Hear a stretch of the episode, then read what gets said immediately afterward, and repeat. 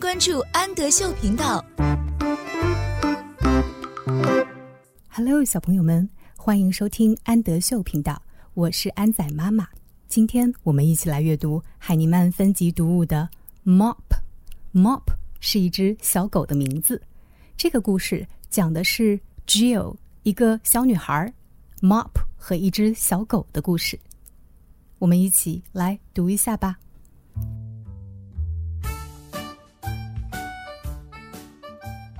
Come here, Mop, Jill said.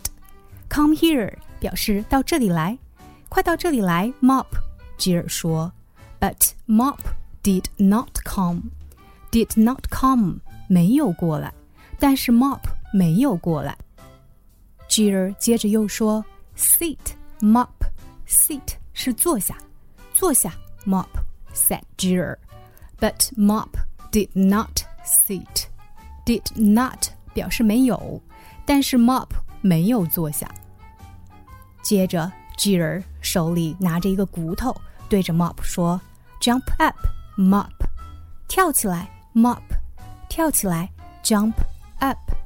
But he did not jump，但是他没有跳。接着，吉尔捡起一根棍子扔了出去。吉尔 said, "Get the stick, Mop！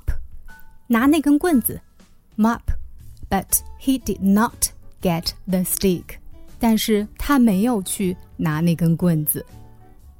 接着，Jill 拿出一个球，对着 Mop 说：“Get the ball, Mop！去捡那个球，Mop。” But Mop did not get the ball. 但是 Mop 没有个球。接着，Jill 对着 Mop 说：“Run, Mop！” said Jill. 跑 But he did not run，但是他没有跑。Stop said Jill。Mop 在玩水，把全身都弄湿了。Jill 对着 Mop 说，Stop said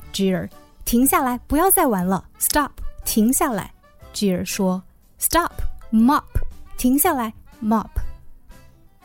But Mop did not stop，但是 Mop 没有停下来。我是安仔妈妈，请在微信公众号搜索“安德秀频道”。